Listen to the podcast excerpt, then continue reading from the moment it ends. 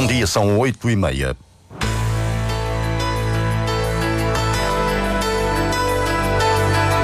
Antena 1 Madeira.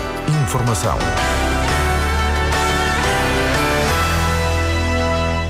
Rui Fontes, presidente de Missionário do Marítimo, diz-se vítima de falta de solidariedade por parte de Carlos Batista, vice-presidente do clube e atual candidato à liderança. Uma parte da Secretaria de Educação muda de instalações, os serviços da Direção Regional de Administração Escolar vão deixar o edifício Odinô. As obras no Forte de São João Batista, sobranceiro ao Porto de Recreio de Machico, vão ser retomadas em março do próximo ano. Diário Regional, na Antena Madeira, assistência técnica de Paulo Fernandes, a edição é de Paulo Santos.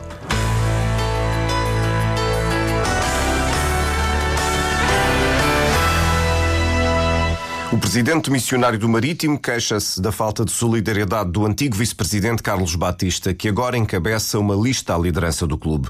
Na entrevista à Antena 1, Rui Fontes explica os motivos que levaram à ruptura da direção verde-rubra, que provocou a demissão de todos os órgãos sociais e desencadeou as eleições antecipadas do próximo dia 17. A poucos dias de deixar de formar eh, eh, de, deixar de forma forçada a liderança do Marítimo a meio do mandato, o presidente missionário não esconde desilusão pela forma como sai do clube. Senti foi uma falta de solidariedade em determinados momentos, em momentos decisivos, como foi este de 2022. O caso do Alex também foi um caso uh, que me deixou bastante uh, preocupado e também aborrecido com a forma como as coisas foram conduzidas. Uh, é evidente que sai bastante defraudado, desiludido com aquilo que aconteceu, mas também não me deram tempo para acabar. Não me deram tempo para acabar. Cheguei a pensar em me recandidatar, mas depois ponderei em tudo. Ponderei em tudo e verifiquei porque eu, eu, entendo que quem, desceu, quem, quem teve a responsabilidade pela descida deve também assumir a responsabilidade pela subida e eu não sou uma pessoa de atirar a toalha ao chão desta maneira. Só que uh, as circunstâncias levaram a que eu tivesse que ponderar também sobre a minha vida. Havia também um acordo, uh, caso não avançasse, para que a lista de Carlos Batista avançasse. É Sim, em princípio, em princípio essa. O que foi acordado foi, se eu não avançasse, o doutor Carlos Batista avançaria. Nesta entrevista à Rádio Pública, Rui Fontes clarificou ainda a posição em relação à liderança da SAD do Marítimo, explicou por menor o momento financeiro do clube, o caso Jorge Costa e revelou ainda novas informações sobre todas as propostas de investimento que o Marítimo recebeu. A entrevista de Rui Fontes ao jornalista Sérgio Freitas Teixeira pode ser ouvida hoje, depois das notícias das 5 da tarde.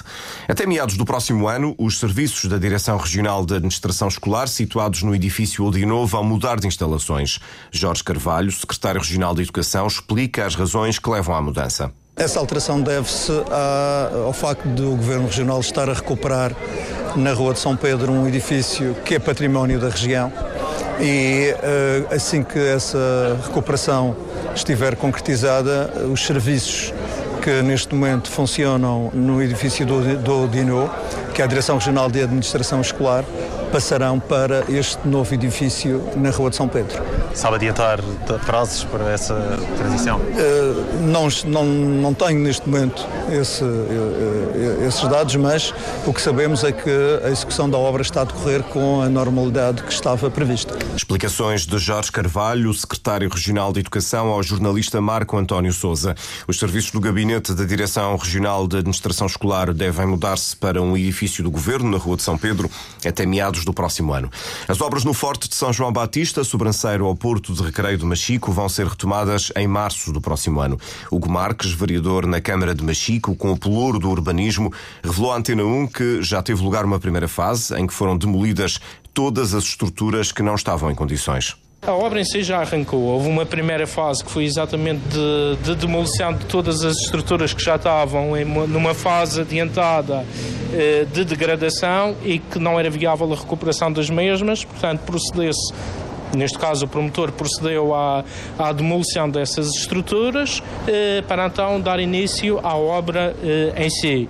Eh, daquilo que nos foi agora feito chegar por parte de, de, de, do promotor, eh, a questão seria eh, arrancar a obra de uma vez, sem haver interrupções, e por isso estaria a aguardar que passasse a fase mais severa do inverno, tradicionalmente onde poderia haver alguma interrupção por causa de alguma chuva, e para iniciar no próximo ano já apanhar primavera-verão para iniciar a obra sem, sem interrupções. O Forte de São João Batista foi construído no século XVIII, em 1943. Foi classificado como Património Cultural da região.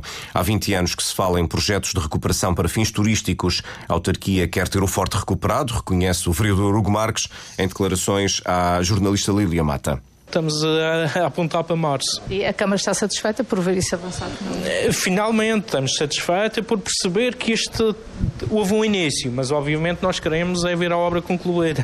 queremos já ver a obra arrancar no seu todo e que se perceba que realmente vai nascer ali uma coisa que vai valorizar o Conselho. É isso todos que todos nós ansiamos por isso. Obras aguardadas há anos, o Forte foi concessionado em 2018 à empresa turística Nowhere Else, que, segundo a autarquia, deverá investir cerca de 4 milhões de euros com as obras de recuperação. O Governo Regional está a acompanhar com atenção a situação em Jersey, onde vivem perto de 15 mil madeirenses. A depressão cearana provocou desalojados, mas o diretor regional das comunidades madeirenses, Rui Abreu, diz que até agora ainda não foi possível apurar o número de madeirenses afetados. São cerca de 100 famílias que estão desalojadas e que estão neste momento a ser realojados, quer pelo governo de Jersey, quer pela Câmara Municipal de Saint-Hélier, que é a capital da ilha de Jersey que aliás o seu presidente, o Mayor Simon Krokov, está neste momento na Madeira. Também não, não temos conhecimento ainda, sabemos que nessas cerca de 100 há algumas famílias portuguesas, sendo portuguesas é muito possível que tenha alguns madeirenses, não são muitos, porque sendo os madeirenses a sua grande maioria dos portugueses lá, portanto é natural que assim seja. Não há ainda informação de se são madeirenses ou não, mas é natural tenho alguns, mas que são pessoas que vão ser realojadas, uns provisoriamente, outros que têm estragos nas suas casas e com certeza depois Câmara Municipal e o Governo de Gesa irá atendê-los. Rui Abreu, diretor regional das comunidades.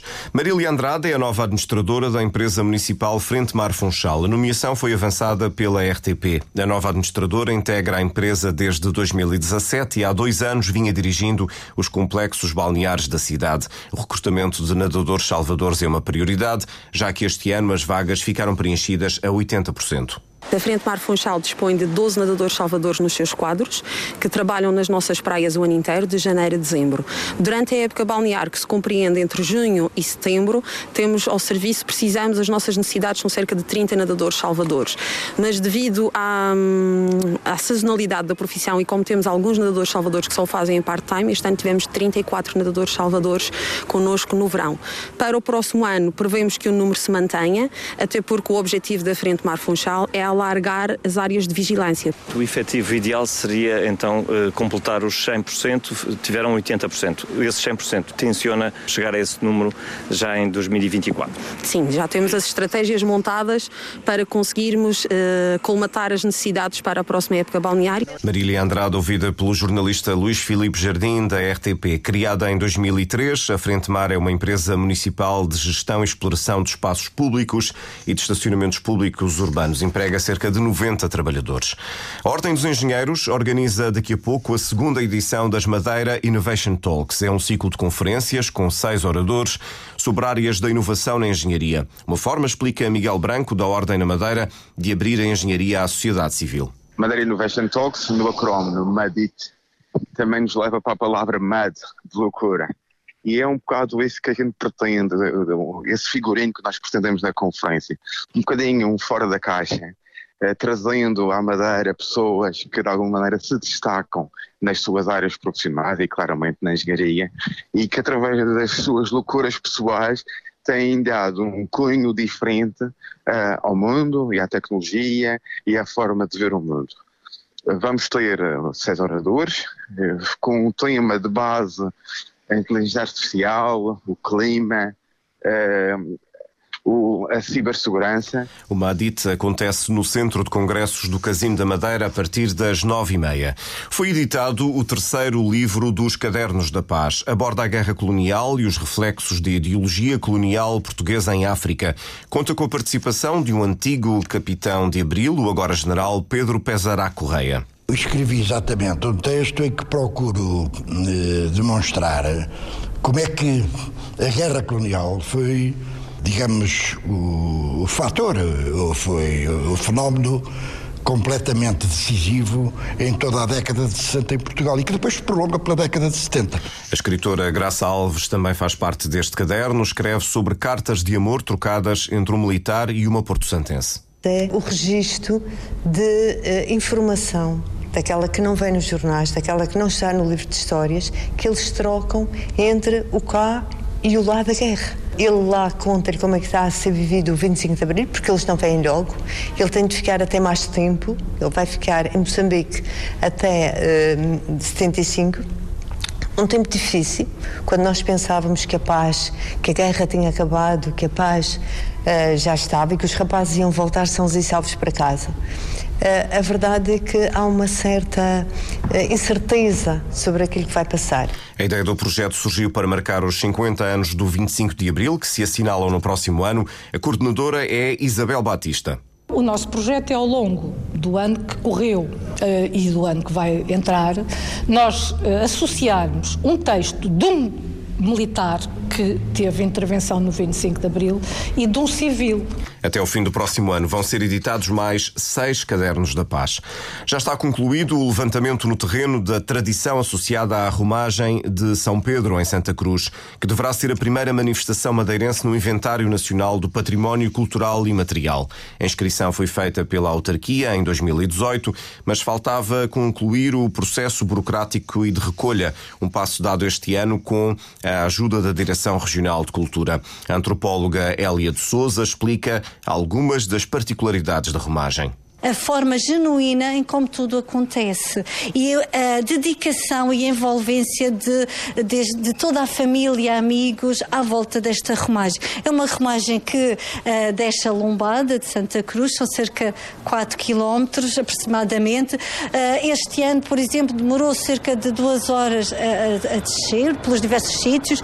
Cada sítio uh, participa com as suas ofrendas para mais tarde poderem ser arrematadas ou leiloadas, como quiserem chamar, eh, quando chega ao, adro da, da Capela de São Pedro e, portanto, que é as ofrendas das pessoas, as ofrendas para depois também ajudar na festa ou até mesmo ajudar até em obras da igreja. Outra curiosidade é a forma como as ofrendas da população são transportadas na romagem, explica Hélia de Souza em barcos, uh, uns maiores, outros mais pequenos. Por exemplo, lembro-me da fonte dos Almocreves ou Eras Velhas, o que eles dizem, trazem sempre o mesmo barco. Não é, não é sempre o mesmo barco, é sempre feito do mesmo, da mesma formato, mas que esse barco depois tem, leva as, as ofrendas, as ofrendas como ofrendas ligadas à terra, uh, as semilhas, a banana, a fruta, diversas frutas. Portanto, vem tudo dentro dessa barca. Uma recolha apresentada na Câmara de Santa Cruz. Não há previsão de quando todo o processo poderá estar concluído. No total, a Direção Regional de Cultura tem identificadas 23 manifestações culturais madeirenses consideradas património imaterial. A partir desta manhã, o Funchal ganha diversas novas estátuas. São estátuas, sim, mas vivas. Fazem parte do Madeira Street Arts Festival, um evento que promete trazer mais de uma centena de artistas. Ruben Silva, diretor artístico do festival, descreve alguns dos principais destaques destaques. Diria que em primeiro lugar teremos o Carcocha, que é sem dúvida a estrela da companhia, e, mas também, mas não só, este grupo de Itália, o Bubble Circus, que vem com o espetáculo Wonder Walks, o Bubble Dreamer, uh, o Mr. Davenitz que vem com um novo espetáculo e a sua bicicleta uh, 360, uh, o Hollow World, o The Hero, as estátuas vivas, os próprios Batucada, que é uma associação daqui da Madeira que vai nos surpreender com mais de duas dezenas de músicos uh, num espetáculo itinerante que irá ter um jeito de fusão com o Teatro Bulucaco. Os Living Status DJs, que são uns DJs que costumam estar presentes em grandes festivais internacionais. O Madeira Street Arts Festival acontece esta sexta e sábado na Baixa do Funchal. No domingo, as atuações são na Marginal da Calheta, uma descentralização que é fruto de uma parceria com o município. Queríamos muito também chegar às populações uh, fora da capital. E neste caso tivemos a feliz uh, oportunidade de trabalhar com a Câmara Municipal da Calheta e, e, faremos um dia de festival em dia inteiro, começando às 11 inteiro, quase inteiro, começando, começamos neste caso às 11 da manhã e terminamos às 7 da noite. E, e lá estávamos a encerrar o festival na Calheta e esperemos que um dia o festival possa também chegar a outros conselhos. Para já esta parceria com a Com a Calheta parece muito feliz e a correr tudo bem, acho que tem pernas para continuar. Madeira Street Arts Festival, iniciativa que permite colorir a Baixa do Funchal. Hoje e amanhã, no domingo, as cores e os sons mudam-se para a marginal da Calheta. Vamos à revista da imprensa, Marco António Souza. Madeira pode emitir moeda eletrónica na manchete. O JTM adianta que, do ponto de vista jurídico, não há impedimentos para a criação de uma moeda eletrónica madeirense. É a conclusão do estudo que a região encomendou à Sociedade Rebelo de Souza e advogados associados. Faltam ainda duas etapas, uma de natureza tecnológica e outra sobre a manutenção e gestão dessa eventual moeda regional. A decisão final será do Banco de Portugal. Jornal que dá também destaque para o Porto, Funchal com 50 escalas este mês. No Diário do Notícias notícias. Regiões travam concorrência. Contratação pública gerou mais 104 milhões de euros nos Açores do que na Madeira durante os últimos quatro anos. Diário que, sobre uma foto das consequências da tempestade que atingiu Jersey, escreve mais de uma dezena de madeirenses afetada. Depressão Ceará obriga a realojamento em unidade hoteleira. A Capitania do Porto do Funchal emitiu um aviso para a agitação marítima. Também o Instituto do Mar e da Atmosfera emitiu alertas para a costa norte e Porto Santo, alertas que vão chegar ao nível laranja, com ondas que podem atingir os 12 metros. Para hoje, as temperaturas máximas são de 25 graus no Funchal, 23 no Porto Santo.